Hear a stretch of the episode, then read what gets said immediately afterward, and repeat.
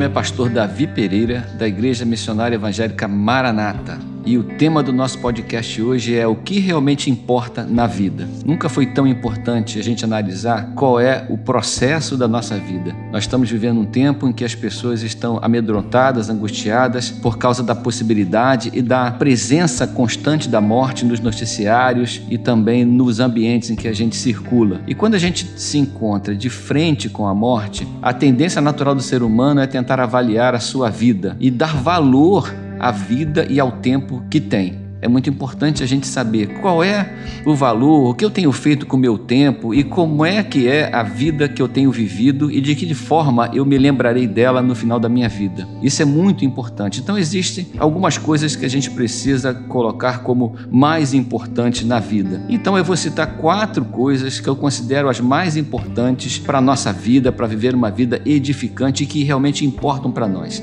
A primeira é a pessoa de Jesus Cristo, porque a pessoa de Jesus Cristo nos remete ao que nós temos de mais precioso, que é a salvação da nossa alma. Sem a salvação da nossa alma, sem essa ligação com a eternidade, nada do que eu tenho aqui tem qualquer sentido ou qualquer importância para mim. Veja o que diz lá o apóstolo Paulo aos Filipenses, no capítulo 3, versículos 8 e versículo 10. Na verdade, diz ele, considero tudo como perda por causa da sublimidade do conhecimento de Cristo Jesus, meu Senhor.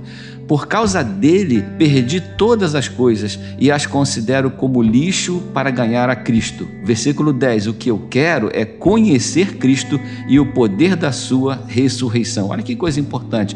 A sublimidade do conhecimento de Cristo nos ajuda a tomar posse da ressurreição e da salvação. Então, isso é o que tem de mais importante. Em segundo lugar, o povo que Deus colocou ao nosso redor, as pessoas que nós temos, os nossos familiares, esposa, marido, filhos, pais, mães, irmãos, as pessoas com quem a gente se relaciona, os nossos amigos, como nós somos abençoados com aqueles que Deus colocou ao nosso redor. O apóstolo Paulo mesmo fala lá em 1 Tessalonicenses, capítulo 3, versículo 9, mostrando a sua alegria pelo conhecimento daquela gente. Ele diz assim: como podemos ser suficientemente gratos a Deus por vocês, por toda a alegria que temos diante dele por causa de vocês. Não tem palavras que a gente possa dizer a Deus para agradecer pelas pessoas maravilhosas que Deus colocou ao nosso redor. Ame a sua esposa, ame seu esposo, seus filhos, ame seus pais e seus irmãos e valorize os seus amigos. Terceiro lugar, o propósito de Deus para as nossas vidas. Olha, nós fomos criados por Deus, Deus Deus nos formou, nos dotou e nos capacitou para vivermos uma vida para a sua glória e para cumprirmos aquilo que ele planejou para nós. No Salmo 139, versículo 14, fala sobre isso. Graças te dou, visto que de modo assombrosamente maravilhoso me formaste. As tuas obras são admiráveis e a minha alma o sabe muito bem. Olha que coisa linda quando a gente vive uma vida que glorifica no seu conteúdo o nome do Senhor. E a quarta última coisa é a recompensa de Deus.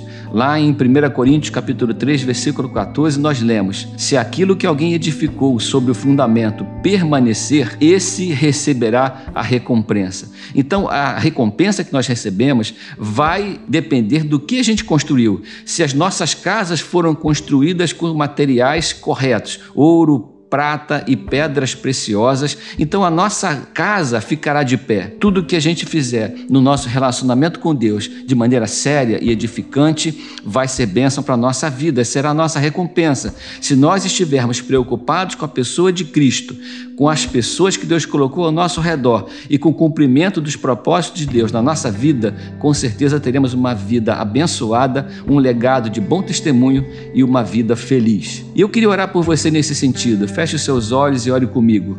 Pai amado, abençoa a minha vida para que ao final dela eu consiga ver que o legado que eu deixei foi um legado de bom testemunho, de vidas que foram transformadas por causa da imagem de Cristo refletida na minha pessoa.